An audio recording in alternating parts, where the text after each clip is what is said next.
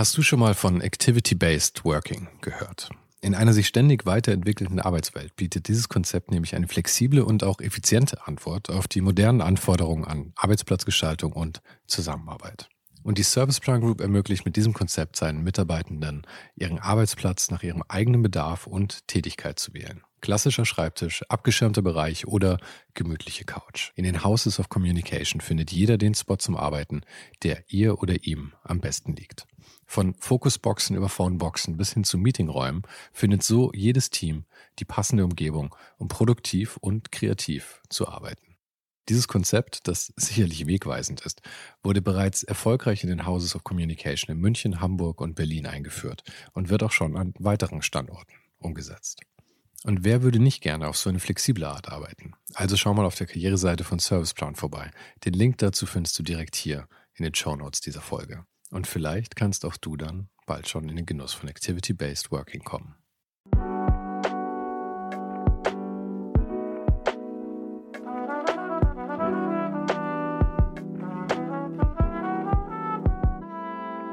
Mein Name ist Sven Zaro und du hörst ohne den Hype. Gespräche mit kreativen Menschen aus allen möglichen Bereichen und das eben ganz ohne den Hype, der sie sonst oft umgibt.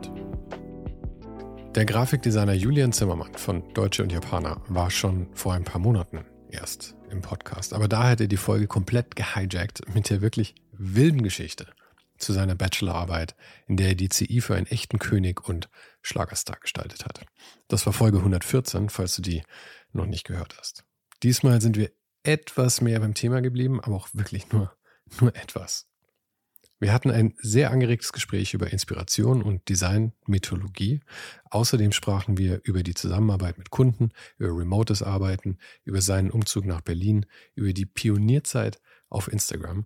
Okay, wir haben uns vielleicht auch ein bisschen drüber lustig gemacht.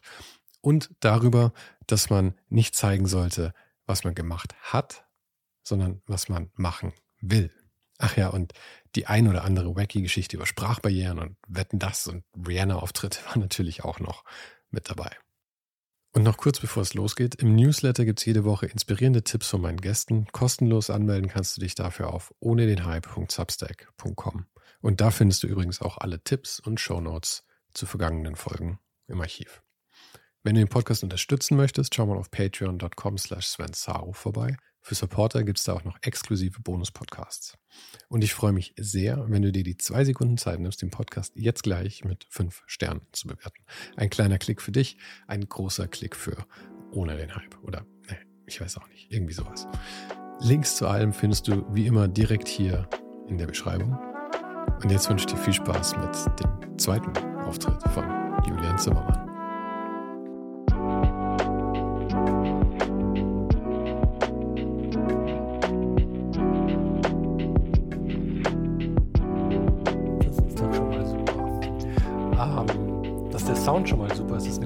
Voraussetzung, weil ähm, dafür habe ich überhaupt keine Ahnung mehr, wo wir letztes Mal so richtig aufgehört haben.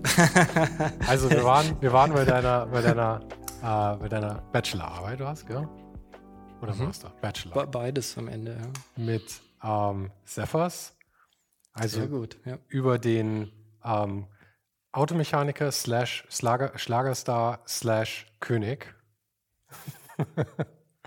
Immer noch so eine geile Geschichte einfach. I love it. Ähm, und deswegen habe ich dich ewig auf diese Geschichte festgenagelt, weil ich sie so gut fand. Ähm, und wir haben es überhaupt nicht geschafft, dann darüber hinaus zu sprechen eigentlich. Also du hast jetzt dann eben in, diesem, in dieser Chaos-Aktion da mit dem, äh, dem Vortrag, den ihr da gehalten habt. Also wer das jetzt noch hören möchte, wir erzählen es nicht nochmal, dafür gibt es die andere Folge. Aber ähm, du hast jetzt deinen Master dann auch gehabt, oder wie? Ja, und dazwischen haben wir Deutsch und Japaner gegründet sogar. Okay, dazwischen schon. Dazwischen schon, ja. Auf mit wem zusammen? Mit Moritz, Ina und David. Aber du warst, du bist doch dazugekommen eigentlich, oder der Name bestand doch schon. Genau, genau da, das hatten wir letztes Mal, ja, jetzt erinnere ich mich auch. Ähm, ich weiß nicht mehr, was wir danach beim Bierchen besprochen haben. warst Hotel. ja, ja, ja. Genau. Moritz und Ina hatten einen Designblog die hieß, oder es war eine Plattform damals, academy.com, mhm. und äh, haben kleine Designjobs äh, unter dem Namen Deutsch und Japaner schon gemacht. Okay. Weil Inas Vater kommt aus Japan. Und äh, ja, so. Mh, mm, das heißt, technisch gesehen hätte es eigentlich nur heißen dürfen. Deutsche und Japanerin? Deutsche, Deutsche und ein Halbjapaner. Eine Halbjapanerin, ja. genau. Aber der Name ist dann nicht mehr so catchy, muss ich ja, zugeben. Ja, ja. Äh, und dann waren wir in der Bürogemeinschaft. Mhm. In Mannheim. Während des Masters. Mannheim war es. Mannheim, ja. genau. David und ich haben zusammen Master gemacht. Wir haben uns kennengelernt in Hamburg beim Praktikum. Wo habt ihr das Praktikum in Hamburg gemacht? Bei, bei Mutaba. Das hatten wir letztes Mal. Das hatten wir. Äh, ja, sorry. Mein Hirn ist wie ein Sieb. und ich gehe davon aus, dass wenn ich es nicht mehr weiß, dass es andere Leute äh, vielleicht auch nicht äh, wissen. Hoffe ich zumindest. Ähm, und wir haben relativ schnell gemerkt, dass wir ähnlich ticken und haben dann nach drei Monaten uns zusammengeschlossen und haben dann überlegt, sollen wir jetzt einen neuen Namen suchen, aber irgendwie passte der Name immer noch, wir fanden ihn alle gut und äh, sind dann dabei geblieben. Und ähm, ja, bis heute ähm, funktioniert er eigentlich ganz gut, weil man den sich so gut merken kann. Also das ist eines der wichtigsten Dinge bei einem Namen eigentlich. Das ist eigentlich das Einzige, was zählt, wenn man ganz ehrlich ja. ist. Und das Schöne ist ja auch, fragt irgendjemand nach tatsächlich nach dem Grund, warum es so heißt? Ja, ganz oft und ja? es entstehen auch ganz oft Missverständnisse. Mhm. Also klar, die Frage, warum wir so heißen, die, die kommt oft. Die Erklärung hatten wir gerade. Ähm, aber auch wenn, wenn wir irgendwo anrufen und sagen, ja, hier ist. Das heißt, was war das Missverständnis, was am liebsten kommt? Ähm, deutsches Theater, haben ja. die Leute mal verstanden, ja. Zum Beispiel. Ähm, Deutsche und Gabbana natürlich. Ähm, Aber das ist ja nicht schlecht eigentlich, oder? Dann ja, ja, ja, klar. Wird man gleich mal besser durchgestellt wahrscheinlich. Hier ja. ist Julian von Deutsche ja. und Gabbana. Ja, ja. Ähm, und wir haben sogar auch mal eine E-Mail bekommen aus Japan, aus Tokio. Japanische Schriftzeichen komplett. Ina ähm, hat zwar einen japanischen Vater, äh, hat aber nie Japanisch gelernt. Die hat dann später äh, dann nochmal ganz neu angefangen, Japanisch zu lernen. Das heißt, sie konnte das nicht verstehen. Wir haben dann die E-Mail ausgedruckt, zu Inas Vater gebracht. Der hat uns das übersetzt. Und dann haben wir gesehen, was in der E-Mail stand. Und das war von einem Grafikdesigner aus Tokio. Ähm, ähm, und da stand drin, und es war sehr blumig und, und, und sehr bildhaft übersetzt auch von Inas Vater. Das war so, ähm, ich glaube, sein Name Atsushi oder so, ja. Ähm, habe ich gesagt, ja, ich bin auch Grafikdesigner und als, als ich gesehen habe, dass ein ein deutsch-japanisches äh, Designstudio in Deutschland solche Arbeiten macht, hat mein ganzer Körper gezittert vor Ehrfurcht und Freude. Und so, ja, das war wirklich, das war wirklich total goldig. Und dann ähm, ähm, haben wir eine Antwort verfasst. Haben wir erstmal auf Deutsch überlegt, was wollen wir schreiben und gesagt, oh, vielen Dank, das ist sehr nett. Ähm, Ähnlich blumig? Ja, nee, das hat die Übersetzung dann, glaube ich, gemacht. Ähm, ähm, und haben gesagt, hey, wenn du irgendwann mal in Europa bist oder in Deutschland gar, bist du natürlich jederzeit willkommen auf mhm. eine Tasse Kaffee oder so. Inas Vater hat es übersetzt hingeschickt. Dann kam wieder eine Antwort zurück auf, auf Japanisch. Inas Vater hat, hat uns das dann übersetzt und stand drin, ich habe jetzt ein Flugticket oh, das, das, war total krass. Und ähm, ja, dann kam er. Ja, ähm, und äh, ich, das war ein Samstagvormittag. Äh, auf der, auf der, da haben wir den Besuch dann draufgelegt. Und das, das war sehr lustig, weil er davon ausging, wir können Japanisch. Oh, weil ja. er nicht wusste, dass, dass eure Übersetzungen eigentlich alle gefaked waren. Äh, es hat aber dann überhaupt ähm, äh, nichts gemacht, weil ähm, er hatte so ein Buch dabei. Ähm, da waren immer bestimmte Emotionen äh, beschrieben, auf Japanisch, dann auf Englisch und mit einer kleinen Zeichnung noch. Und wir haben dann ähm, die, die Arbeiten gezeigt und damals haben wir ziemlich viel äh, auch noch so Print gemacht und da auch relativ aufwendige Printsachen mit, mit ähm, besonderen Papieren äh, und so weiter. Ähm, das ist natürlich auch was, worauf Japaner oder die japanischen Kultur ist Papier und, und auch Detailverliebtheit auch äh, ganz groß. Und dann haben wir die Sachen auf den Tisch gelegt und so, oh, oh, ich habe so die Sachen angefasst, nachdem wir das Buch aufgeschlagen, immer so drauf getippt auf Happy, Happy. das war so schön. Ja, das, ähm, also es ist jetzt nicht rassistisch gemeint oder so, aber es erinnert mich ein bisschen an, kennst du auf Instagram diese Sachen, wo sie dem Hund beigebracht haben, irgendwie, ich will raus. Hunger. Das ist ja auch die Sachen nee, nee, kenne ich nicht, kenne ich nicht. kenn Und ihr dann auch immer glücklich. Ja, ja. Glücklich, dass du glücklich bist. Glücklich, dass ihr glücklich seid, dass ich glücklich bin. Er, er hat so gestrahlt, dass man das Buch jetzt nicht gebraucht hätte. Mhm. Ja, so, ähm, aber das hat's natürlich sehr, sehr äh, schön gemacht. Und dann, ja, du weißt ja, wie das ist. Ähm, wenn man sich versteht, braucht man meist auch wenig Sprache, weil so viel so funktioniert einfach durch Augen, durch Körpersprache. Ehrlich gesagt, ja? ich bin da ganz schlecht drin. Okay. Für mich ist das super awkward. Ich brauche immer irgendwie, ich verlasse mich sehr auf Sprache irgendwie. Okay. Da, ich habe das Gefühl, damit kann ich eigentlich, auch wenn ich immer so rumstotter, habe ich trotzdem das Gefühl, dass ich damit viel formen kann. Ja. Ähm, und wenn mir das fehlt, dann finde ich auch immer total schade, wenn ich im Urlaub bin irgendwo, ja, ja. weil ich, glaube ich, immer mehr das Gefühl von Distanz habe als mein Gegenüber. Und das mhm. finde ich eigentlich immer total schade. Aber ja. das so, ja. ja, ja. Also, das, na klar, das sind dann schon sehr simple Verständigungen, oh. aber äh, reicht ja. Ne? ja also man ja, weiß ja, man findet sich gegenseitig nett und, und dann. Und am nächsten Tag hat, sind wir nach Tokio geflogen, oder? Ja, der hat dann, ich glaube, nach Paris dann noch, weil Aha. von Mannheim nach Paris ist es nicht so weit. Ähm, Inas Vater war super stolz, dass der extra gekommen ist, um uns zu besuchen, hat, hat uns dann Geld gegeben, um, um ihn noch ähm, einzuladen, abends essen zu gehen und so. Dann sind wir nach Heidelberg gefahren. Mannheim Heidelberg liegt ja ganz nah beieinander, ähm, weil das einfach so als ja, Touristenattraktion ein bisschen mhm. attraktiver ist als Mannheim. Und ähm, hat er da zwei große Bier getrunken, dann war auch noch mal, dann braucht er mal happy, das Buch happy, nicht mehr, happy. dann brauchte man das Buch nicht mehr. ja, also das, das war sehr, sehr äh, schön. Und Ina ist dann auch die fährt alle zwei Jahre äh, nach Japan, weil sie da auch noch Familie hat und so und hat ihn dann auch mal besucht. Und dann haben wir auch festgestellt, der ist, ähm, der ist da voll die große Nummer. Also der, der ist richtig äh, bedeutend, hat super krasse Projekte cool. und ähm, ja, hat uns dann ja, dann auch jedes Jahr eine Weihnachtskarte geschickt. Das war immer auch total interessant, weil die, die Weihnachtskarten, die wir von ihm bekommen haben, waren, wenn man böse wäre, oder wenn man es böse sagen wollte, Kopien unserer Weihnachtskarten von dem Jahr davor. der hat es einfach eins zu eins äh, nachgemacht. Aber meinst du, die hatte nur euch aber, geschickt? Aber, oder hatte die an alle rausgeschickt? Ich, ich glaube an alle, aber ähm, weil wenn es nur für euch wäre, dann wäre es natürlich. Äh, ja. Aber es war auch so überhaupt kein Problem, weil mhm. wir gewusst haben, wie er das meint. Mhm. Ja, also das war jetzt. Wir haben uns überhaupt nicht so gefühlt, als ob er was von uns genommen hätte, so wie man sich manchmal fühlt, wenn ja, wenn, wenn Sachen so kopiert werden, äh, es war eher ganz klar eine Ehrerbietung. Vor allem hätte er, er das ja sonst euch auch nicht gezeigt. Also ja, ja, genau. Ja, dann, ja, ja. Aber wir laufen schon wieder Gefahr, auf so einer Geschichte hängen zu bleiben.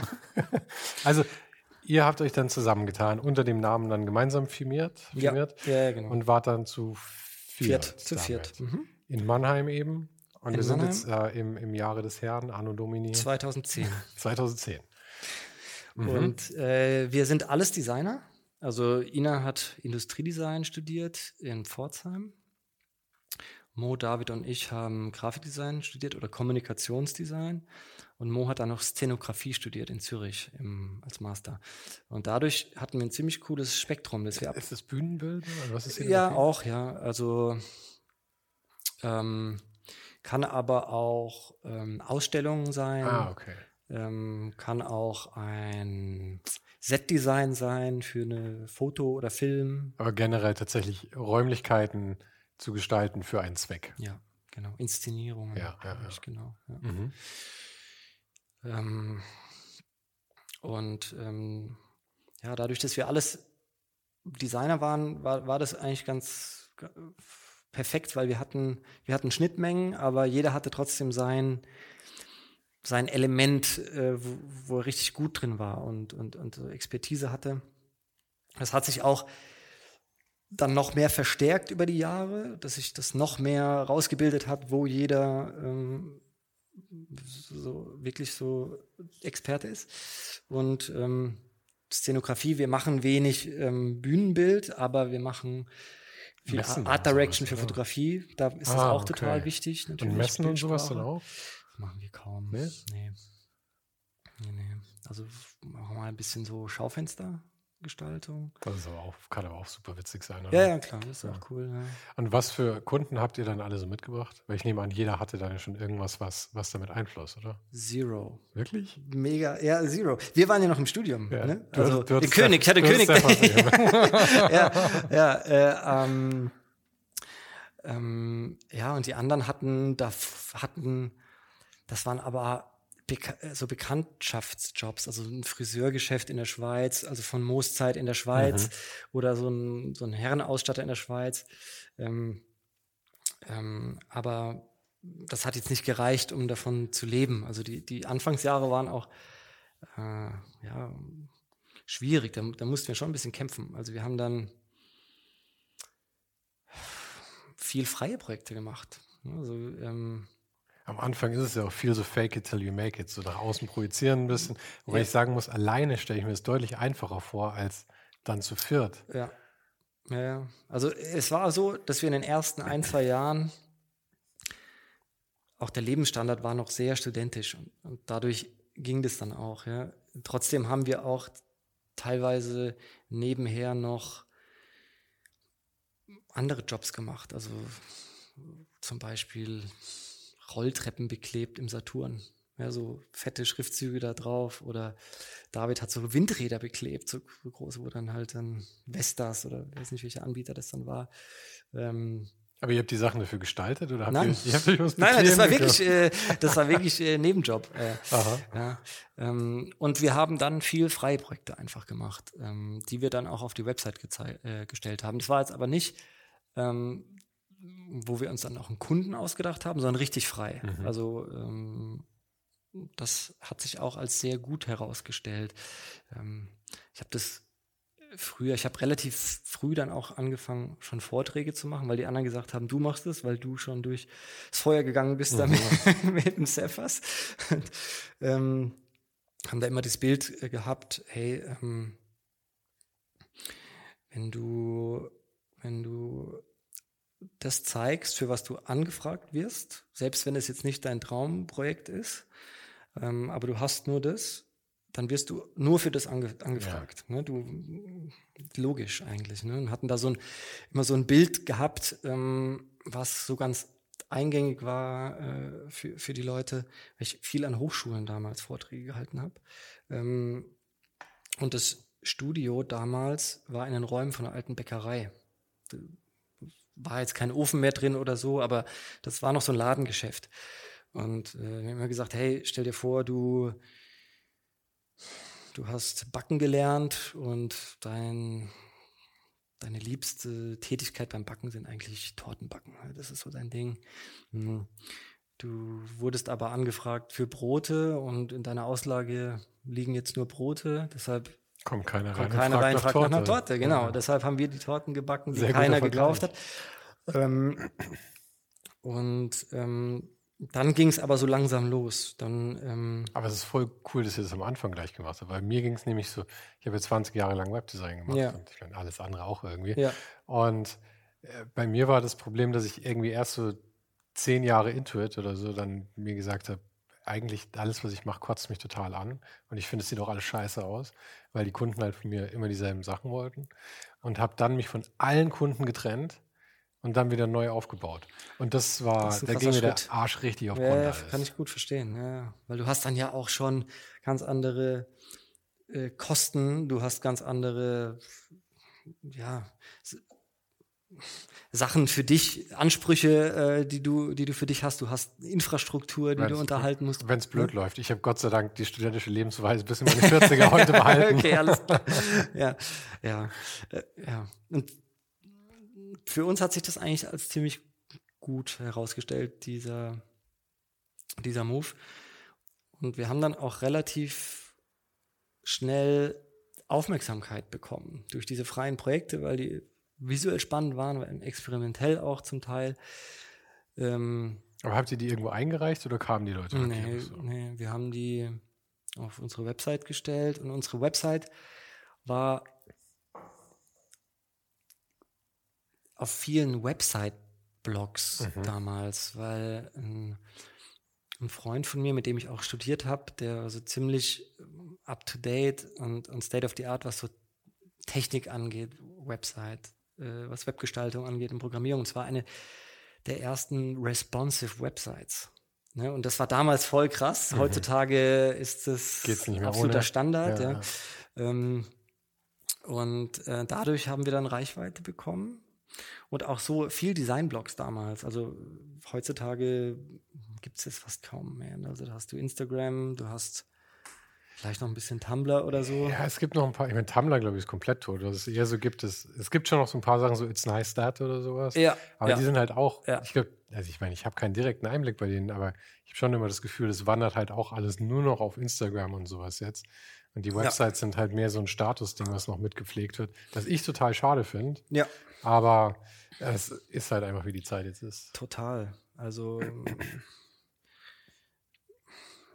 das finde ich auch interessant, wie sich das verändert hat durch, durch das Internet, wie sich auch Grafikdesign verändert hat. Also ähm, man sieht nur noch Snippets, man weiß gar nicht den Background von der Arbeit, man weiß oft zum Teil auch gar nicht mehr, wer die Arbeit gemacht hat, weil viele Leute auch Fremdmaterial posten oder ähm, Fake Projects, also ne, einfach Proposals nennt man dann immer. Finde ich auch super, aber es ist einfach ähm, die Tiefe verloren gegangen, so ein bisschen. Ne? Und ähm, wir haben selbst irgendwann gemerkt, weil wir eben noch aus dieser Zeit des dieser Pionierzeit kommen. oh Gott, das klingt jetzt so schlimm. Damals, als, ihr die, als ihr die Goldminen des Design erkundet habt. ähm, ja, also aber tatsächlich, also damals war Instagram noch ein Fotofilter-App. Ja. ja äh, ähm, das hat sich dann alles so schnell entwickelt und jetzt findet alles da statt und wir genießen es auch, machen da auch mit. Ähm, aber es ist schon so, dass man auch teilweise ein bisschen aufpassen muss, weil man so eine Inspiration Overdose bekommen kann. Ja, dass man, Total. dass es einen gar nicht mehr so beflügelt oder motiviert, sondern eher demoralisiert, weil alles so geil ist. Zum einen das und zum anderen einem auch ähm, blockiert. Ja. Also in, in der Kreativität. Ne, das haben wir für uns festgestellt, dass das, ähm, dass man aufpassen muss, äh, ähm, dass man das sehr dosieren muss, ne, weil du, wenn du jetzt eine Aufgabe bekommst und dann erstmal dir in Echtzeit kannst du dir das ja anschauen, gerade alle Arbeiten auf der ganzen Welt von den besten Leuten, dann ähm, beschäftigst du dich gar nicht mehr mit der eigentlichen Aufgabe, hast bist so voll, dass du gar keinen Raum mehr hast, eine eigene Idee zu entwickeln. Mir geht es oft auch so, wenn ich in Museen gehe oder so, wenn ich in große Museen gehe, die fünfstöckig sind oder so. Meistens gehe ich nach dem dritten Stock nach Hause, weil ich bin voll. Ja, da, da, passt ja, nichts mehr rein. Und äh, du brauchst äh, das Platz. Wie, das ist auch wie, wenn man in, in Parfumladen geht, und ich meine, ich hasse eh alle diese künstlichen Düfte, bin ja, ich wirklich überhaupt ja, kein ja. Fan von. Aber da ist, ich meine, da ist es ja tatsächlich auch bewiesen, dass du nach dem dritten quasi nichts mehr unterscheiden genau, kannst. Genau. Deine Palette ist einfach dicht. Und du bist übersättigt. Und das ist was, was mit Inspiration oder Inspiration einfach Moods anschauen, Bilder an, anschauen, auch passiert. Und dann ähm, passiert auch oft, dass man dann die Aufgabe vergisst, und sich wirklich nur noch mit der Inspiration beschäftigt und dann irgendwas da, daraus macht. Man hat aber nichts Neues gemacht, das passt nicht zur Aufgabe. Es wird nicht lang funktionieren und ist dadurch auch nicht besonders nachhaltig. Vor allem bei Branding-Arbeit, weil wir machen ja viel Branding. Und das sind halt Systeme, nicht einzelne Sachen. Ja, und es sind, ja, und es sind eben auch Hülsen. Ja, die du siehst dann was, was für eine Bar ist und machst es dann in einem ähnlichen Stil für, was weiß ich, äh, für, für, eine, für eine Hautcreme. Ja? Also das ist einfach schwierig. Und das diese Template-Medizin. Äh, richtig. Und das haben wir recht, recht früh für uns erkannt, wo wir gemerkt haben, wir, wir kommen damit nicht klar. Ähm, und arbeiten jetzt auch nur in bestimmten Phasen tatsächlich mit, mit Referenzen, weil du eigentlich viel mehr Inspiration bekommst aus der Aufgabe, aus dem Gespräch mit dem Kunden. Ne? Also ähm, und dann auch ganz frei überlegen kannst. Ne? Es ist auch so, für mich ist Inspiration eigentlich immer was, was mit einem Transfer zu tun hat. Ja, wenn du ähm, gibt es ja auch in der Wissenschaft oder in der, in der Technik oder so. Ja? Also äh, Flügel hat, äh, ein Vogel hat Flügel, okay, dann hat, wenn wir ein Fluggerät bauen, hat auch Flügel. Du übersetzt was. In, aber wenn man sagen muss, das ist tatsächlich ein schlechtes Beispiel, weil Flugzeuge brillanterweise komplett anders funktionieren als, als Vögel. Aber ich okay, weiß, worauf oder, oder was weiß ich, eine Lotusoberfläche mhm. oder sowas. Ne? Also ja. Aber ein Flügel hat ja trotzdem dieses Überdruck, Unterdruck. Mhm. Ne? Ein Flugzeug flattert nicht, flattert nicht. Aber, aber trotzdem hast du dieses Flügelprinzip, hast du ja, ja. Ne? Dass, du, dass du Auftrieb mhm. entwickelst. Ähm, und ähm, da funktioniert Inspiration super. Wenn du für ein Projekt dir Natur anschaust, wenn du dir Kunst anschaust, wenn du irgendwas Fremdes anschaust, aber wenn du dir, um Grafikdesign zu machen, Grafikdesign anschaust, dann wird das eine Endlosschleife, die sich abnutzt, ja? Ja, das stimmt. Ich, also bei mir ist es immer so, zumindest jetzt mittlerweile, ich arbeite ja eigentlich nicht mit Kunden, aber jetzt, wenn ich für mich selber Sachen mache, auch, dass ich zuerst verbringe ich ewig lange vor Notion oder vor einem Notizbuch oder was auch immer und schreibe, schreibe, schreibe mir das Konzept. Und dann habe ich vor meinem inneren Auge, habe ich so sehe ich das Ding eigentlich schon fair, also übertragen, übertragen sehe ich es fertig, aber so, als würde ich die Augen ganz fest zusammenkneifen, mhm. so ganz vage. Mhm. Und dann fange ich an, mir andere Sachen anzuschauen, mhm. wie Leute irgendwas lösen. Und dann habe ich meistens irgendwas, mit dem ich einfach so, wo so eine Resonanz da ist und ich mir denke, das geht in die richtige Richtung. Sehr gut, ja. Genau so machen wir, genau ja. gleich. Ja. Wenn du das da als ersten Schritt machen würdest, dann wärst du damit so vollgepackt. Vor allem gehst, läufst du dass dein Gefahr. Notizbuch würde leer bleiben. Ja, oder, oder, du läufst Gefahr, dein Konzept an das Design anzupassen. Aber das soll es ja nicht sein. Das Design muss ja an das Konzept, ja. auf das Konzept ja. passen. Ja.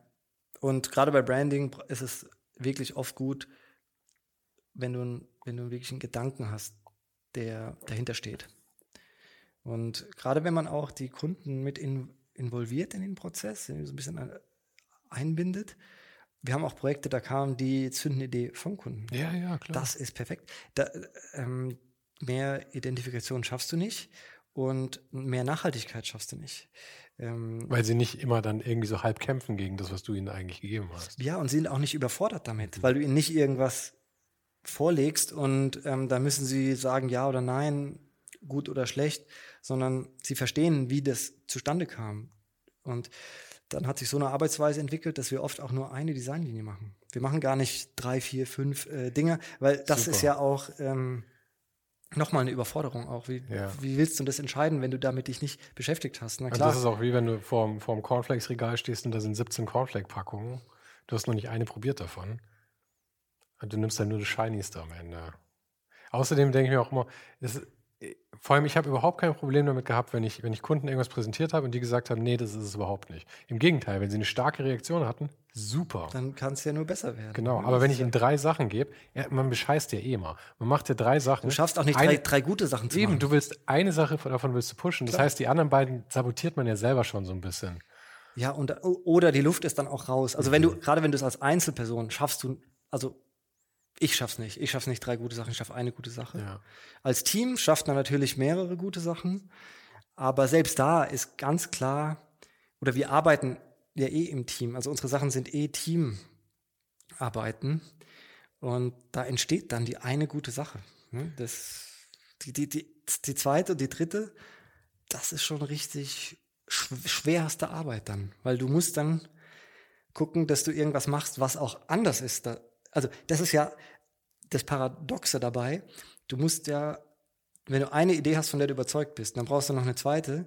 Die darf sich aber nicht ähneln, weil mhm. sonst hast du ja keinen kein Unterschied. Sonst ist nur eine Variante ja? davon eigentlich. Deshalb musst du extra was machen, was ja. anders ist, obwohl du das, davon eigentlich überzeugt bist. Und am Ende hat der Kunde auch nichts davon, weil das landet ja auch alles in der Mülltonne, weil er eh nur einen am Ende umsetzt. Und wir erklären es am Anfang immer ganz gut. Und die meisten Leute sind auch super offen dafür und sagen, okay, weil es kann, spielen ja auch Ängste mit. Okay, ich krieg nur einen, den muss ich dann nehmen. Oh Gott, oh Gott, friss oder stirb. Ähm, ähm, Verstehe ich auch. Und wir sagen, nee, nee, das ist, das ist ein Prozess. Das ist, das ist nicht so friss oder stirb, sondern das ist jetzt ja. mal der, der Beginn und dann gucken wir mal. Aber die Kommunikation ist dann mega wichtig, weil ich glaube, dass sich es tatsächlich voll so eingespielt hat, weil bei Werbeagenturen ist es ja auch immer so. Der, der, der, der Chef sagt irgendwie so, wir brauchen 17 Optionen, die wir jetzt den Kunden zeigen morgen. Ja. Und dann werden die alle gemacht. Und ich glaube, Kunden haben sich da schon dran gewöhnt, auch mehrere Sachen präsentiert zu kriegen. Ja.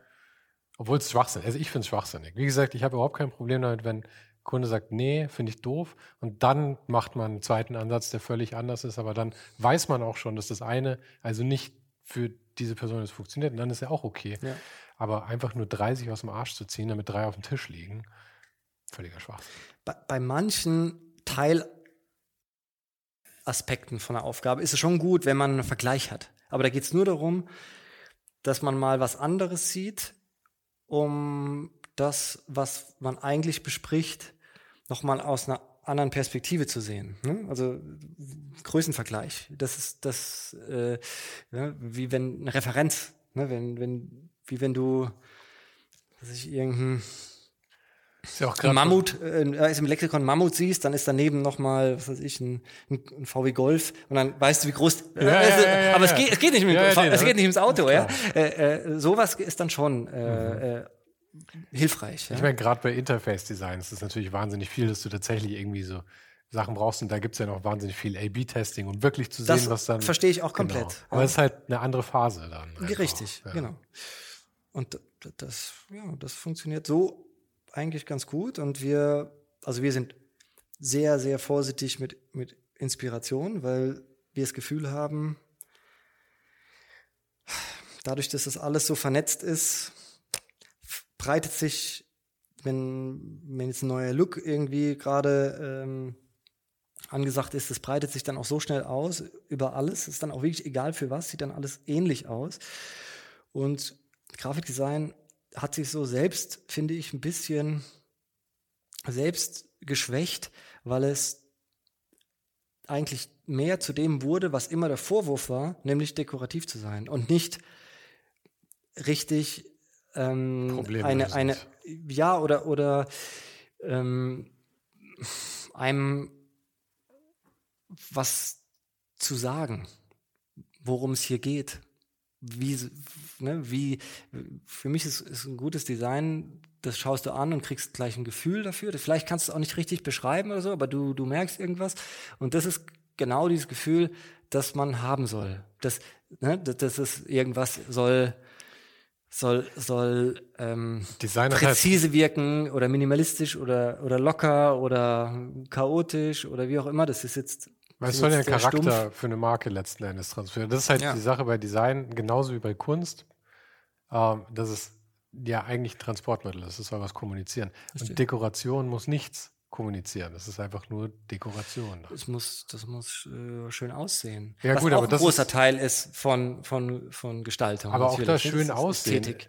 Schön aussehen ist komplett subjektiv. Das kann für zwei Leute komplett variieren. Aber gutes Design wird bei beiden Leuten was ähnliches kommunizieren. Es gibt zwar Unterschiede. Richtig, genau. Aber das ist schon, also das eine Exakt. ist komplett interpretierbar und das andere ist Exakt, halt, ja. Ja, ja. ja und, und, und so versuchen wir, also zu arbeiten. Dadurch sind die Sachen, das ist auch total erleichternd, muss man sagen, weil die Sachen dadurch auch ähm, eine absolute äh, Berechtigung haben. Selbst wenn es irgendwo auf der Welt eine Arbeit ist, die ähnlich aussieht, die du dir aber gar nicht angeguckt hast, weil du hast es aus der, aus der Aufgabe raus entwickelt und dann ist auch Doppelschöpfung gar kein Stress. Ja, weil muss man auch sagen, es wurde so viel gestaltet auf der Welt schon. Dass du irgendwas machst, was so aussieht wie noch nichts anderes, ist quasi unmöglich. Äh, ist schwierig. Und momentan, weil, weil immer mehr gestaltet wird, weil es technisch einfacher wird und so, sind wir eh gerade, finde ich, in so einer Remix-Ära. Ne? Also es entsteht wenig Neues, das wirklich komplett neu ist, sondern es sind einfach zusammengewürfelte Elemente, die, die dann Nuancen von Neuem haben. Wobei da natürlich die Frage ist, ob das nicht schon immer so war, ob nicht, ich bin super schlecht mit diesen Epochen, aber ob Rokoko nicht eigentlich eine Mischung aus den Sachen war, die davor kamen. Gab es auch, eine klare Renaissance, die Wiedergeburt ja. der Antike. Natürlich war das äh, genau das, aber es gab auch immer wieder Epochen, wo richtig, richtig was Neues, äh, auch eine neue Denkweise entstanden ist. Ne? Fällt, fällt dir irgendwas ein, was du, also egal wann es zurückliegt, ob vor einem Jahr oder vor 100 Jahren, aber irgendwas, wo du so einen Sprung tatsächlich. Bauhaus. Bauhaus, klar. Wo du tatsächlich übrigens auch. Achso, das war jetzt aber Zufall. ja. ja, aber das ist, das, das, mhm. das, das, das, das schwingt ja bis heute nach. Also was das, das, war so ein krasser Sprung, wenn du, dir, wenn du dir anschaust, Sachen aus der gleichen Zeit, die nicht Bauhaus sind. So wie verschnörkelt, ne, das, das Jugendstil und diese ganze Zeit, ne, wie, wie, wie anders das war, ähm, war das schon ein sehr, sehr krasser Schritt. Stimmt. Und aber, aber, aber auch ganzheitlich, da ging es ja wirklich um eine andere Denkweise. Sachen. Ich, ich überlege gerade, wann davor das letzte Mal was wirklich Cleanes da war, weil das war es eigentlich, das war so das Cleane halt, oder kam da so mit dem Bauhaus? Ja, und ja, und dass, es in, dass man sich allererst, in allererster Linie mal mit, mit der Funktion und mit dem Nutzen auseinandersetzt und dann überlegt, wie kann man das jetzt gestalten, dass, das, dass der Nutzen mh, hm, sichtbar wird und trotzdem eine eigene Ästhetik bekommt, die Ästhetik ist ja auch ein Nutzen. Das, das, das will ich gar nicht jetzt äh, ähm, vernachlässigen oder so. Ich finde das, weil man immer sagt, ja, es ist ja nur schön. Nein, es ist schön. Schön ist auch, also wenn es nicht schön wäre, äh, würde es einen stressen. Ja? Mhm. äh, ähm, das das finde ich schon auch wichtig. Aber ähm, beim Bauhaus ging es eben auch noch um mehr oder um, um, um noch tiefere Wurzeln. Und daraus wurde dann die Ästhetik entwickelt. Das, das war schon gut. Ich überlege auch gerade, äh, ich, ich suche immer noch nach Beispielen für so Form follows Function davor. Und mir fallen tausend Sachen ein in so Architektur oder sowas. Ich meine, wenn du dir so die typischen äh, griechischen Gebäude anschaust, ja, mit, also so auf den, auf den Kykladen irgendwie, so diese ja, Häuser, ja? ja. Weiße Blöcke, also es ist einfach voll nützlich, wie das ist. Genau. Und die blauen Fensterläden hat mir Erik Spiekermann neulich noch erzählt, weil blau die letzte Farbe ist, die ausbleicht in der Sonne mhm. und all solche Sachen. Aber und wahrscheinlich auch die günstigste oder war bestimmt auch ein äh, Faktor äh, irgendwie. Und auch, dass es vielleicht harmoniert auch mit dem Meer außenrum und keine ja, Ahnung. Aber eben, dann habe ich mich gerade gefragt, wann war eigentlich die Geburtsstunde des Grafikdesigns? Und ich meine, weil wir, ich meine, mit Buchdruck war wahrscheinlich so das erste Mal, ja. Dass es um sowas dann tatsächlich ging, um ja. so eine Gestaltung in dem Art. Ja. Ich meine, davor gab es auch keine Plakate, die kamen eher später dann. Genau, die kamen so um die Ende des 19. Jahrhunderts ging es dann los und die ersten Schau, richtigen. Das, das ist das Gute, wenn es jemand studiert hat. Die auch. ersten richtigen Corporate Designs oder zumindest so wie ich das noch weiß, war damals Peter Behrens für AEG. Wann war das? War ja erst 50er auch, oder so, oder? Nee, nee, das war früher. Das war auch Anfang 19, äh, 1900. Jetzt musst du auch irgendeine Zahl. Ich weiß es nicht. Denk dir eine aus. 1900 irgendwas. ich meine, äh, aber, aber so, also wo Corporate Design wirklich ganzheitlich äh, ne, mit ja, wobei tatsächlich, also ich meine, äh, äh, politisch wurde es natürlich auch schon früher eingesetzt. Ich meine, die Nazis hatten natürlich ein brillantes Corporate Design, muss man ehrlich sagen. Ähm, generell Faschisten hatten immer ein sehr starkes Corporate Design, muss man ehrlich sagen, leider. Ähm, aber ja, es war tatsächlich Politik, war, glaube ich, wo es früher angewandt wurde. Das ist tatsächlich Firmen, aber ich meine, dass Firmen so funktionieren, wie sie heute funktionieren, war ja früher auch einfach nicht der Fall. Äh, ich meine, da hat sich ja. auch die Rechts, Rechtslagen geändert, dass äh, Personen. Da hast du deinen Namen draufgeschrieben? Ja, genau. Und dass heute Sven. Firmen wie Personen behandelt werden, yes. ist ja auch anders. Das stimmt. Ja. stimmt. Das, sind dann, das sind dann die Kochlöffel von Sven. Mhm. Das stimmt. Sven drauf. Svens Löffel. Ja. Fertig. Also, ne, das war schon alles gestaltet ja, auch, aber es war halt ähm, es war halt nicht so stringent. Nicht so umfassend auch. Ja, ja. genau. Ähm, was waren denn dann eure ersten richtigen Kunden, nachdem ihr zuerst eben die Richtung vorgegeben habt? Mhm. Mm, wir haben relativ früh ähm, Projekte bekommen, die dann eigentlich für uns total ja, aus dem Nichts kam, weil wir eben saßen da in unserer alten Bäckerei und haben selbstgemacht, selbstgemachte Projekte gehabt. Aha. Und dann kam aber eins der, eins der ersten Projekte, weil du es auch vorhin angesprochen hast, weil du dich mit Clemens getroffen hast, war Ignant. Ne, weil Academy war eine Design-Plattform oder Design-Blog-Plattform, Ignant war Design-Blog-Plattform. Und ähm, dann haben wir das Corporate Design für Ignant gemacht. Und das bis heute aktiv ist, oder? Ja, es gab ein Redesign, das haben wir auch gemacht, mhm. ähm, was ich super finde. Also da bin ich Clemens auch total dankbar. So ein Vertrauen, nach zehn Jahren zu kommen und sagen, ich will jetzt neu und ich will es wieder mit euch machen, finde ich echt cool. Also da ähm, ja, hat das einzige Projekt eigentlich bei uns, das, das so war, wo, wo wir auch gemerkt haben, okay, jetzt nach zehn Jahren ist es an der Zeit. Ähm, muss ja auch sagen, zehn Jahre für, ich meine, wenn jetzt eine, eine Firma wie Siemens hast, also zehn Jahre vielleicht nicht ganz so lang, wobei natürlich auch jetzt mit neuen Technologien da gerade der Zeitpunkt dafür ist, aber gerade bei sowas wie Ignant, was halt ein, äh, ja, ich meine, er zeigt ja auch Contemporary Design letzten ja, Endes, da muss man natürlich auch ein bisschen dann ja. dranbleiben. Ja, ja, und das Neue ist auch noch mehr Clemens eigentlich, weil das noch, noch, noch mehr auf den Punkt, noch, noch more minimal, genau. Ja. Beim nächsten Mal ist es nur noch ein Strich. ja, ja, ja, ja. Und das hat natürlich uns viel Aufmerksamkeit gebracht über, über Clemens, weil er kommt aus Freiburg ursprünglich. Der, der ist befreundet mit so Musikproduzenten in Berlin. Beaches heißen die, haben wir dann für die das Branding gemacht. Dann haben wir angefangen für die Artists, für die die Bee Gees produzieren, die Platten zu machen.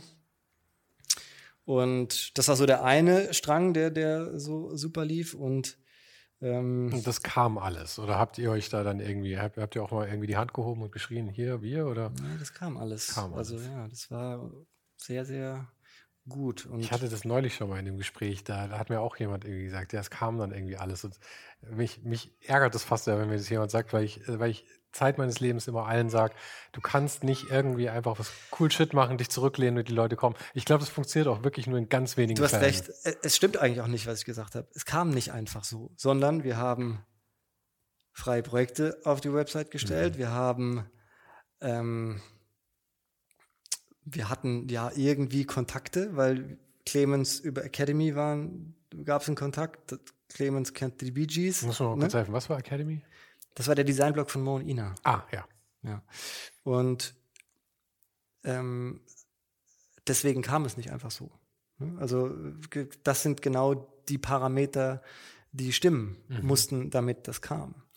Und das äh, König Banzer Projekt war auf ziemlich vielen Designblogs weltweit, weil durch die Typo war natürlich viel Aufmerksamkeit drauf auch. Vor allem auch in den USA. Und dann haben wir viel auch USA-Projekte schon bekommen. Und es war eigentlich auch lustig, weil wir haben am Anfang überlegt, wo, wo machen wir unser Studio? Machen wir das in Mannheim? Machen wir das woanders? Haben gesagt, nee, Mannheim ist eigentlich ein guter Standort, da gibt es wenig Studios, die so arbeiten wie wir. Ähm, da kriegen wir viele Aufträge. Null. also die ersten zwei Jahre hatten wir wirklich schon Aufträge aus Los Angeles, Berlin, Ach, dies, das, Mannheim null. Ähm, und USA kam dann, ja, das, das König Banzer Projekt äh, war da, wie gesagt, recht verbreitet und ähm, kam Creative Director auf uns zu, der gesagt hat, er würde gern, dass wir sein Branding machen. Willow Perron heißt der. Mhm. Und ähm, das haben wir dann gemacht. Das war ein langer Prozess, weil er ähm,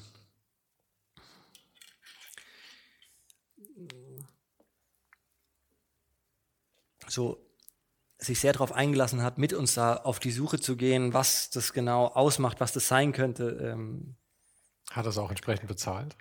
Ja, ja, das war alles super.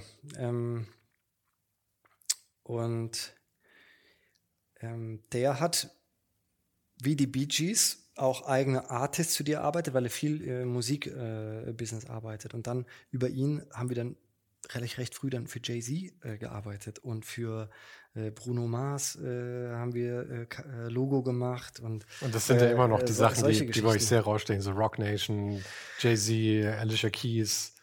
Das ist alles dann da auch so eine Abfolge an Kontakten. Ne? Ist das alles ein Label? Nee. Nee? Ich habe da keinen Überblick, was zu was gehört. Also, ähm, also Jay-Z, dem gehört Rock Nation. Mhm. Äh, Das ist ja sein Management-Firma für, für Artist und, Und das ganze. Merch-Zeug und so läuft auch darüber, oder?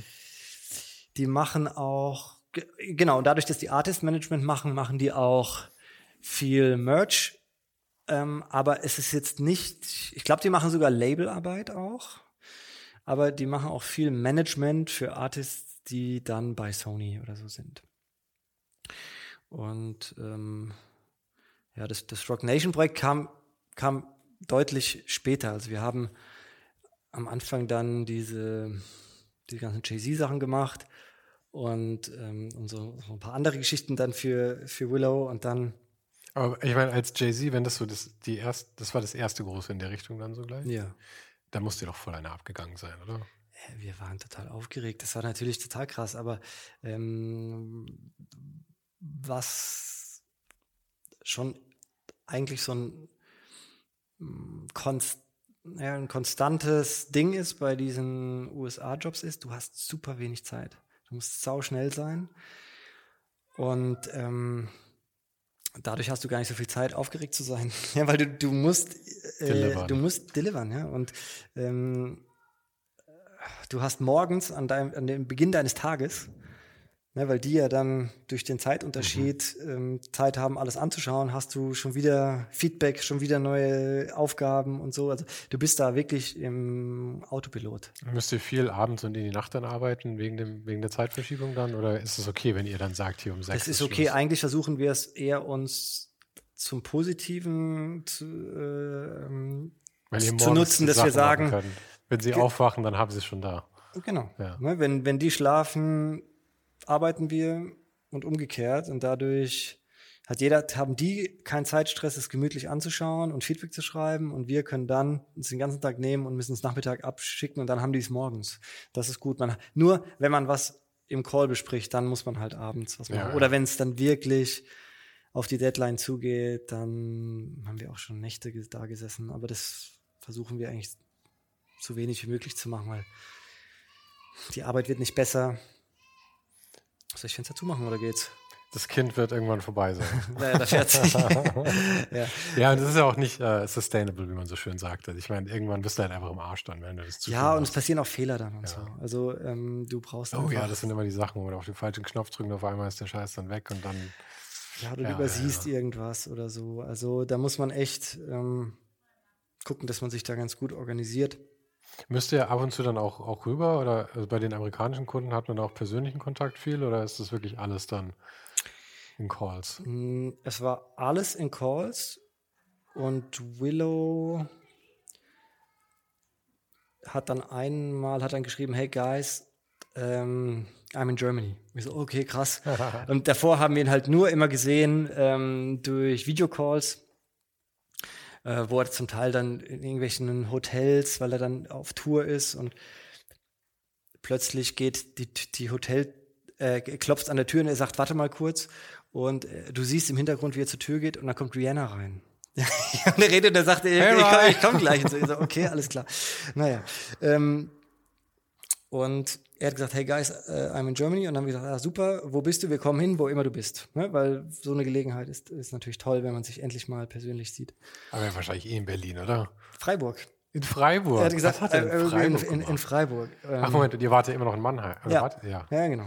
Und dann habe ich gesagt, ja, die gleiche Frage, was machst du in Freiburg? Und dann hat er gesagt, ja, ähm, er ist hier mit Rihanna, weil die einen Auftritt hat in einer Fernsehshow. Keine Ahnung, ob wir die kennen. Die heißt Wetten das. Noch nie gehört. Willow, äh, ja, ähm, kennen wir. Und Und die drehen die in Freiburg, oder was? immer in anderen Städten.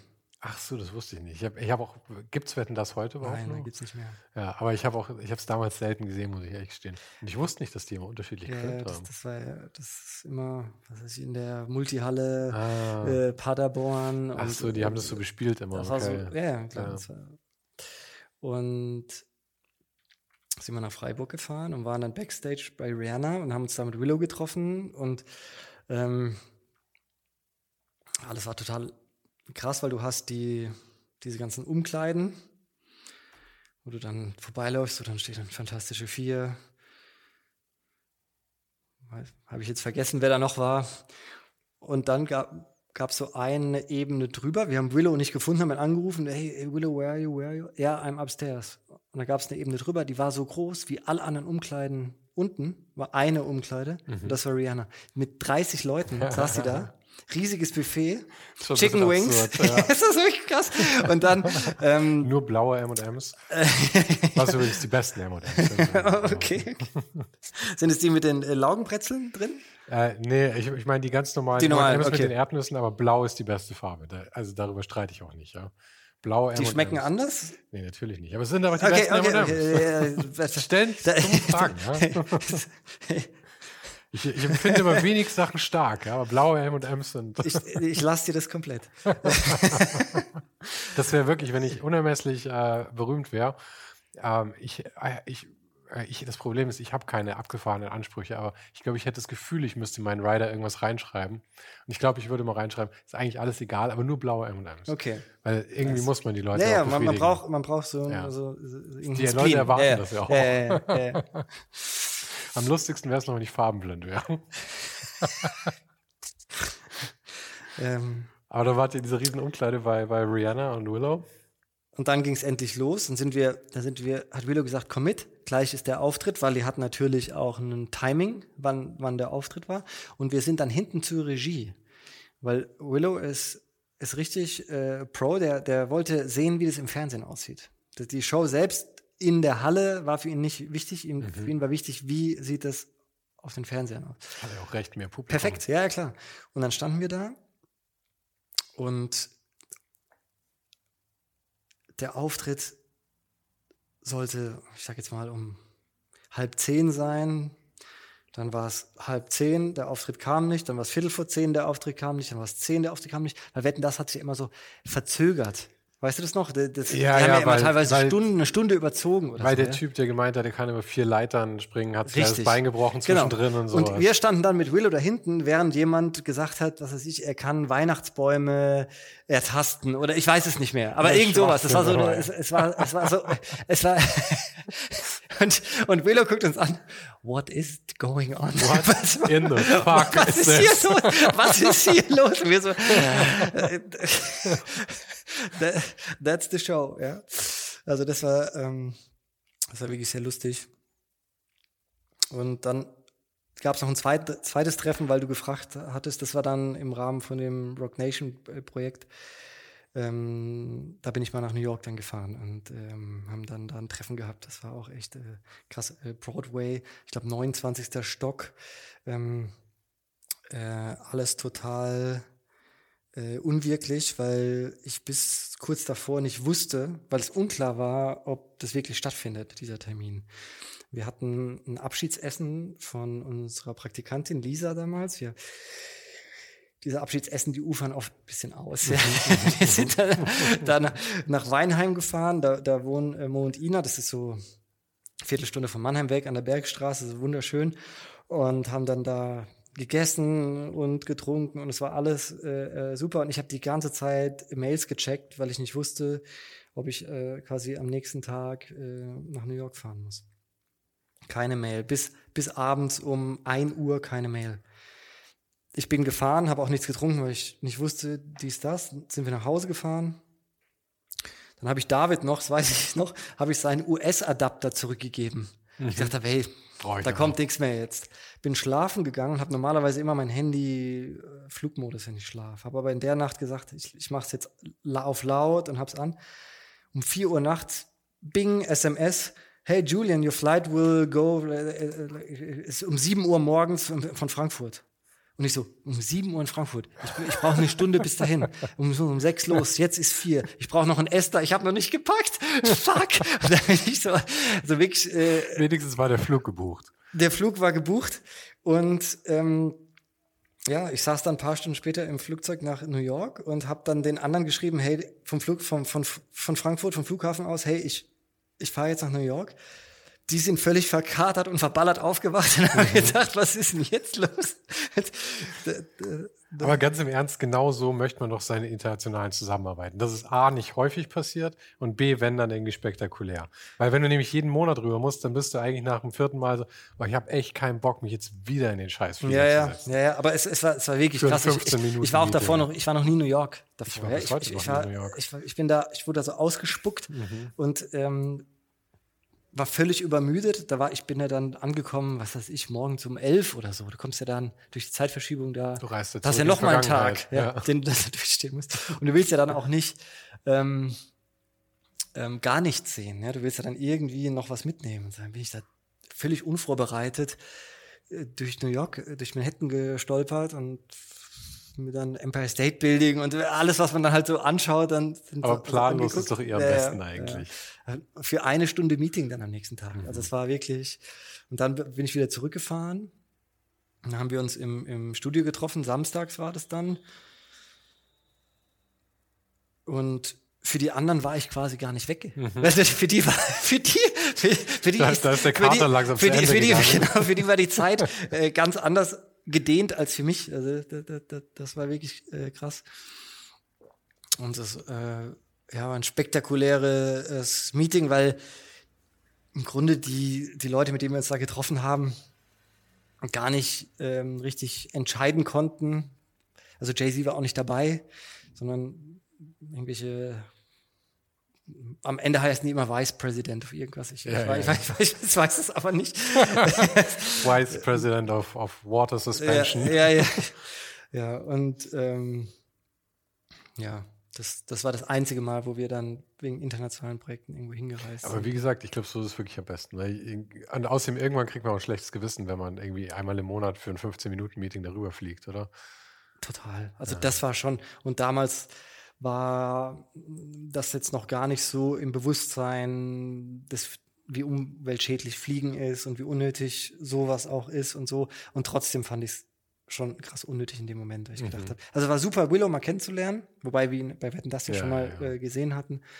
Ähm, aber so nochmal mit ihm auch in einem Termin zu sein und so ein Arbeitstreffen zu haben, ähm, dafür war es eigentlich gut. Ja, es ist auch wirklich den Vibe halt mal kennenzulernen von Leuten. Dafür ist es halt schon cool, wenn Ja, man mal im selben ja, ja. Raum ist einfach. Ja, ja. Weil es ja auch ein ganz anderes Arbeiten ist als dieses Remote-Form. Also ich meine, bei, bei jedem ist es irgendwie anders, aber manche Leute sind ja irgendwie, wenn sie vorm, vorm, vorm, vor Zoom sitzen, spielen sie parallel am Handy. Andere Leute wiederum sind bei Zoom total attentive und live spielen sie die ganze Zeit am Handy. aber es ist gut, das mal ja, einschätzen ja, zu ja, können, glaube ich.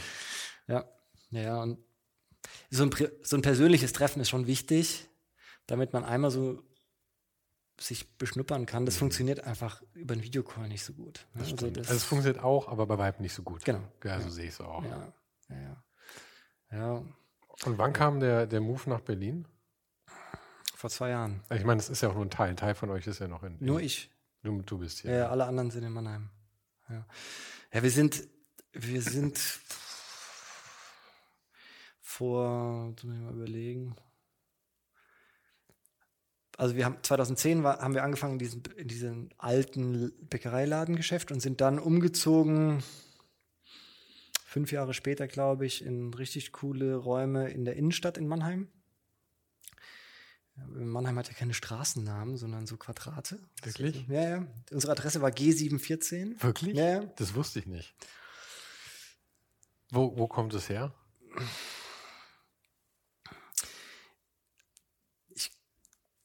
Glaube, dass es so ist. Also, wenn jetzt jemand aus Mannheim zuhört und es besser weiß, dann entschuldige ich mich jetzt schon. Ich, äh, Mannheim ist eine Kurfürstenstadt und ähm, ist so zwischen, zwischen Neckar und Rhein. Also es ist wirklich so in, in, so in so einem Dreieck, wo so zwei Flüsse ineinander fließen. Und ähm, ist mal komplett abgebrannt und wurde dann plan eine, eine planstadtmäßig neu aufgebaut. Und ähm, da hat man dann ja, dieses, diese Quadrate-Form gewählt, eigentlich wie, ähnlich wie, wie in Manhattan. Ja, ja, ne? deswegen. Ich hätte, jetzt, ich hätte jetzt auch irgendwie vermutet, dass es irgendwie nach dem Krieg die Amis haben wieder ich, aufgebaut. ich war mal, ich war mal in einer Kunstgeschichte äh, Vorlesung, weil meine Frau Kunstgeschichte studiert hat. Und ich bin da einfach mal mitge mitgegangen ähm, aus Spaß. Und ähm, da ging es um Städteplanung. Und ähm, da ging es nicht um Mannheim, aber es ging um New York. Und der ähm, Dozent hat gesagt, dass das Vorbild von New York römische so Zeltlagerkasernen waren. Und ähm, das könnte schon sein, dass das ein Vorbild war, weil die Römer auch mhm. Da vorbeigekommen sind. Vor allem waren die Römer deutlich prominenter in, in der Nähe von Mannheim als in New York, muss man sagen. Richtig, richtig. Aber du hast, du hast bei, bei diesen Kasernen auch diesen Eingang und hast ganz am Ende ähm, das Zelt des Präfekten oder Centauri oder, oder ja. Centuri, was weiß ich. Ich glaube, glaub, der Centauri ist was anderes. Ja. und, und hast, ähm, hast links und rechts die, die Zelte der, der Soldaten und hast dann da, die werden dann auch so von dort aus gezählt. Und genauso ist Mannheim aufgebaut. Hm. Und du hast auch in Mannheim diese Straße in der Mitte heißt breite Straße. Ja, Broadway. Ja, ja, also das ist alles total connected und du hast auch ähm, am Kopf dieser Straße hast du auch das Schloss, das Kurfürstenschloss, so ein altes Barockschloss. Ja, ich war noch nie in Mannheim, muss ich ja echt zugeben. Aber ich bin immer gespannt da jetzt. Also ich kann es empfehlen. Aber war, war, die, war die Entscheidung, deine Entscheidung nach Berlin zu gehen, dann hatte das auch was mit, äh, mit, mit dem Studio zu tun und das ich irgendwie ausbreiten wollte, oder war das reine private Entscheidung? Das war eher eine private Entscheidung. Eigentlich eine Corona-Entscheidung. Also ich bin 2021 hierher gezogen. Corona hat ja angefangen Anfang 20 so richtig. Ich bin sehr gespannt für die, für die Erklärung, weil ich hätte mir eher gedacht, dass man zu Corona-Beginn nicht gerade in eine Großstadt ziehen möchte. Ja, aber es war ja nicht der Beginn. Mhm. Ne? Ähm, aber es war so, dass ich immer schon also ich bin in Mannheim geboren, zur Schule, Studium, ah, Studio. Mhm. Es hat nur noch der Friedhof gefehlt. Ja. und ich habe ich hab in mir immer auch ähm, ähm, so eine extreme Lust oder so ein Fernweh gespürt, in, in, in große Städte zu gehen. Also äh, habe das auch immer viel gemacht und konnte das immer auch gut kompensieren durch Reisen. Und das konnte ich eben nicht mehr, als Corona war. Und dann wurde dieses Gefühl stärker. Ähm, ähm, plus Corona war ja auch oft immer so ein ähm, Beschleuniger oder Katalysator für so Gefühle, weil man da eben viel Zeit hatte zu reflektieren und, und ja, man so auch gemerkt hat, wie schnell sich Sachen verändern können, wo man dann gedacht hat, jetzt muss ich das mal machen. Und ähm, das war so ein Grund. Und der zweite Grund war, dass wir natürlich bei Corona komplett gelernt haben und es auch gemerkt haben, wie gut es funktioniert, remote zu arbeiten.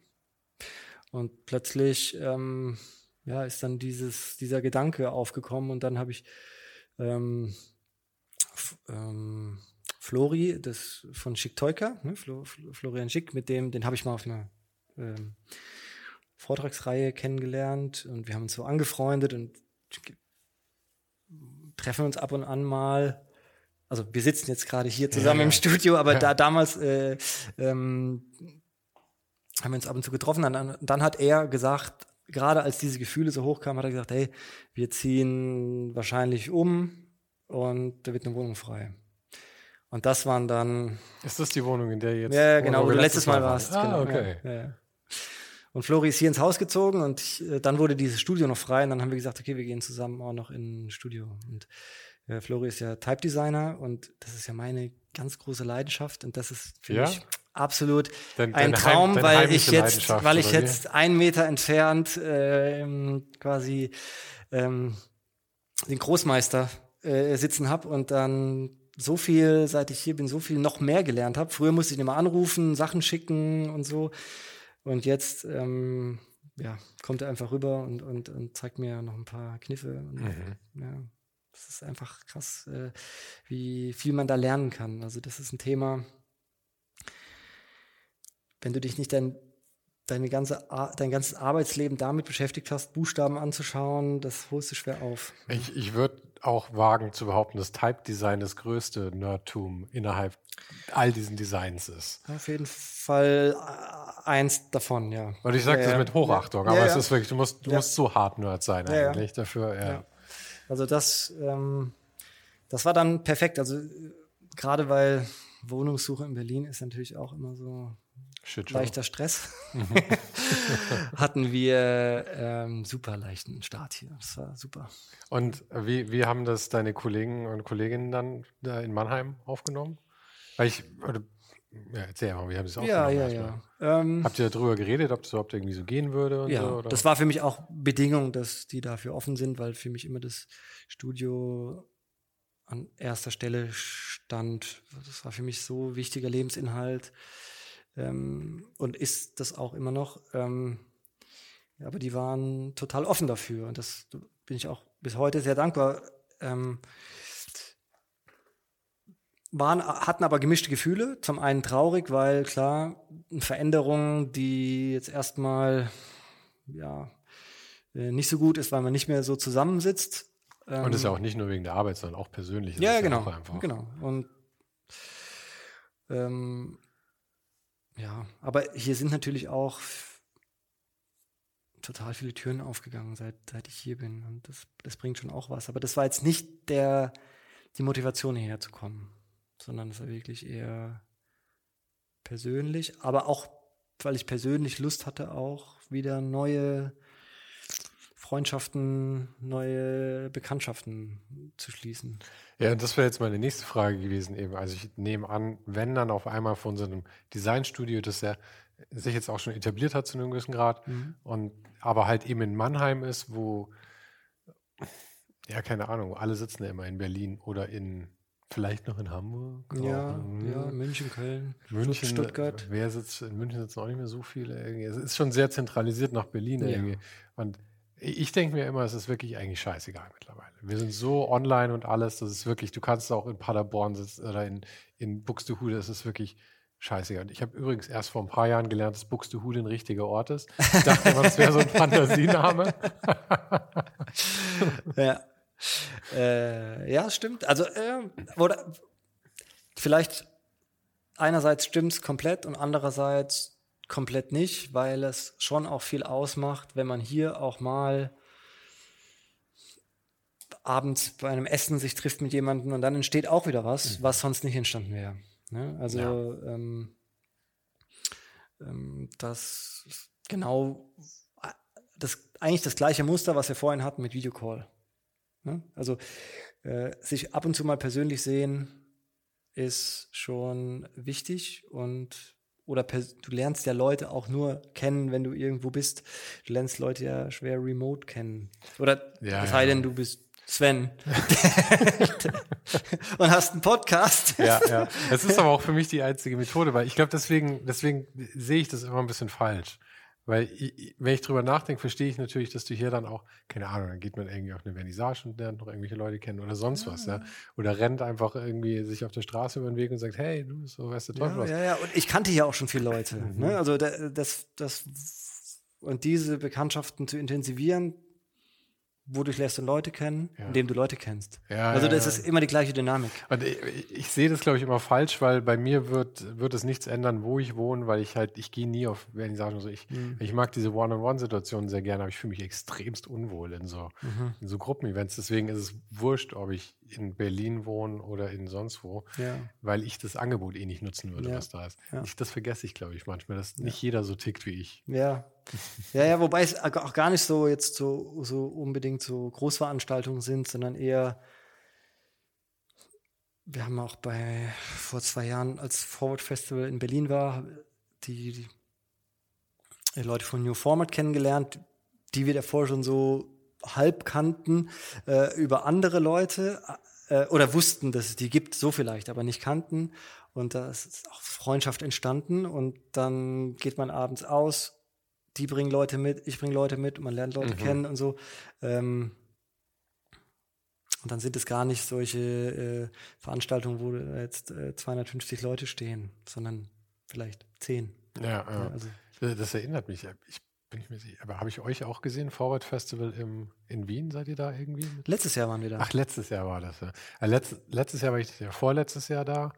Und ich bin dieses Jahr wieder da. Oh nein, haben wir uns genau Wir haben uns verpasst. genau verpasst. Aber Hauptsache einer, einer von uns war da, genau. Genau, das ist das Wichtigste.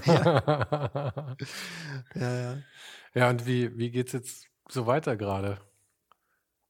Ich meine, ihr habt ja jetzt irgendwie einen ganz guten Modus gefunden, glaub ich, so wie mir scheint, mit, mit den Kunden irgendwie. Es läuft. Ihr seid auch irgendwie, habt so eine, so, so, so eine gewisse Branchen, also Pluralbranchen, Ja. wo ihr ganz gut etabliert seid. Ja, ja, das stimmt. Also Design, Mode, Musik, Food auch. Also wir machen viel auch für so Restaurants oder Bars tatsächlich. Auf wessen Mist ist eigentlich das, ich weiß leider nicht, wie es ausgesprochen, ausgesprochen wird, Bone China, Bone, Ah, sehr gut, ja, ja. ja. wer hat das gemacht? Wir. Aber ich meine, wer ist da, war da hauptverantwortlich für oder seid ihr es immer alle zusammen?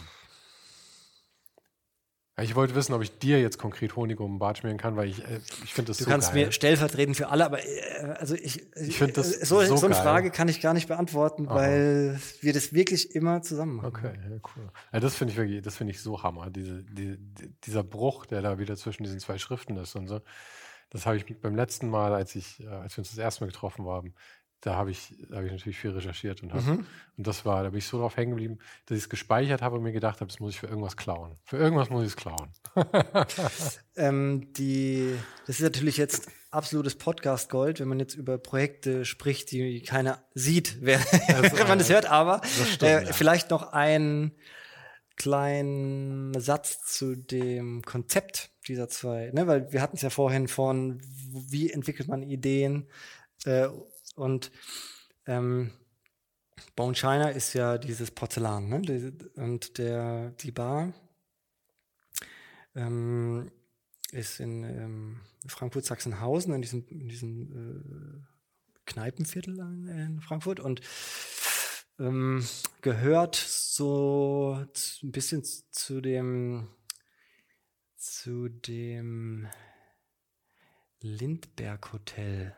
Lindberg Hotels vom Keine Ahnung. vom und Steen, äh, der, der macht es und das ist so ein Hotel, die haben auch so einen Aufnahmeraum, da kannst du auch so Platten aufnehmen und so, alles so ein bisschen arzi. Und Steen ist so ein, ja, so ein, so, so ein ju- junger ähm, Typ, der, der gerne Sachen anders macht und gerne besonders macht. Und er hat gesagt, er hat eine Vision schon immer gehabt, wenn er mal eine Bar hat, weil er so ähm, auch absoluter, Asien-Fan ist und auch da äh, äh, Projekte macht und so. Er hat gesagt, er will eine Bar, wo ein riesiger Elefant ist aus Keramik und aus dem Rüssel kommt Gin Tonic. Ohne Scheiß. Das war das Briefing, Okay, ja. okay. Und, ähm, und dann haben wir als Schriftkonzept ähm, äh, gemacht. Ne, dieses Born China Logo ist ja wie ein, so ein Stempel, den, auf, den du auf Porzellan hast. Also dieses ganz klassische, zurückhaltende. Und dann haben wir dazu so eine ganz ungelenke Schrift gemacht. Elefant im Porzellanladen, als hätte der Elefant die, die geschrieben. Und das zusammen clasht so gut, so dass das, äh, das so gut vor, funktioniert. Vor allem, weil diese, diese also das muss sich jeder einfach mal anschauen, aber die, diese zweite Schrift, die ihr habt, sieht ja, sieht ja ein bisschen so aus, als wäre sie irgendwie aus, aus Klebeband oder sowas gemacht. Die ist einfach gekrakelt. Ja, so ungelenk Ja, irgendwie. ja, genau. Aber sie ist auch wieder total clean, weil nichts anderes außenrum ist. Und das heißt, du hast irgendwie diese zwei völlig unterschiedliche Arten clean Sachen, die irgendwie zusammenkommen. Und das eine hat halt immer einen Farbklecks und das andere nicht. Naja, Ja. Ich bin total in Love mit dem, mit dem Projekt auf jeden Fall. Ich sag's den anderen. Ja, das ist, das ist gut. Das, das Kompliment geht an euch alle. Ähm, ich, wir haben es diesmal geschafft, dass wir nicht komplett entgleist sind wieder mit irgendeiner Geschichte. Das, Ist da das jetzt gut oder schlecht? Ähm, wir haben es geschafft, dass wir nicht ganz entgleist sind. Wir sind entgleist zwischendrin immer mal Okay. wieder. Über Wetten das zum Beispiel. Okay. Und ich habe auch wieder Sachen gelernt. Wetten das war in unterschiedlichen Städten. Naja, aber da würde ich es für heute belassen. Ich bin sicher, das war nicht das letzte Mal, dass wir auch im Podcast gesprochen haben. That's it. Vielen Dank. Ciao.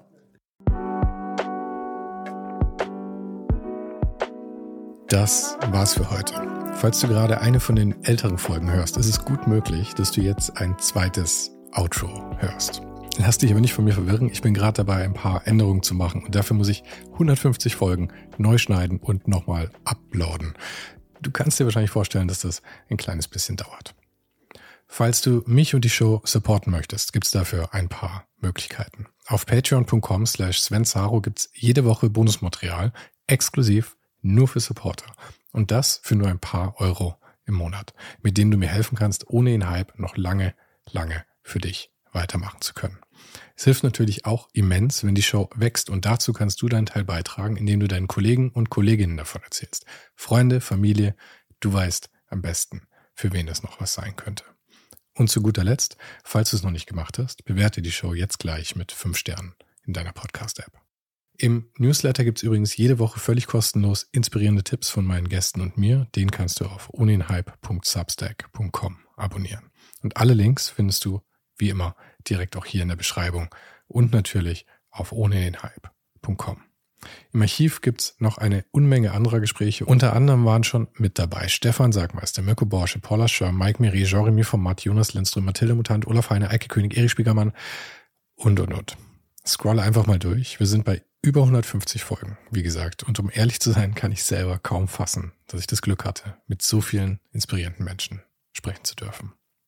Vielen Dank an Dominik Huber und Marc Capella von Moiré. Von denen stammt nämlich die neue Hausschrift der Show und die heißt GT Pressura. GT steht übrigens für Grilly Type, über die die Schrift zu mir kam. Und auch nochmal vielen Dank an Tobias Rechsteiner fürs Vermitteln. Der größte Dank geht aber natürlich an dich fürs Einschalten, fürs Zuhören und für deinen Support. Und wir hören uns dann hoffentlich nächste Woche wieder.